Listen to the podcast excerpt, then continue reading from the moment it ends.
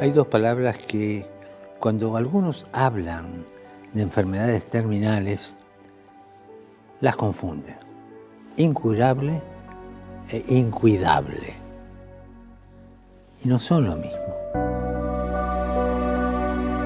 Incluso cuando existan muy pocas posibilidades de curación, todos los enfermos tienen derecho al acompañamiento médico, al acompañamiento psicológico, al acompañamiento espiritual, al acompañamiento humano.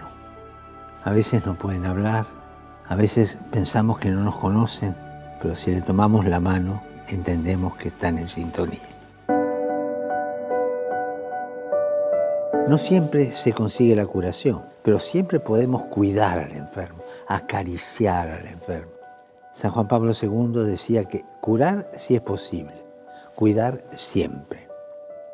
Y aquí es donde entran los cuidados paliativos, que garantizan al paciente no solo la atención médica, sino también un acompañamiento humano y cercano.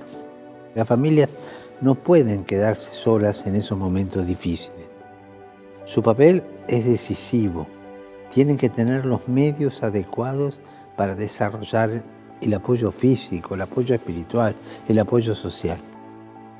Oremos para que los enfermos terminales y sus familias reciban siempre los cuidados y el acompañamiento necesarios tanto desde el punto de vista médico como humano.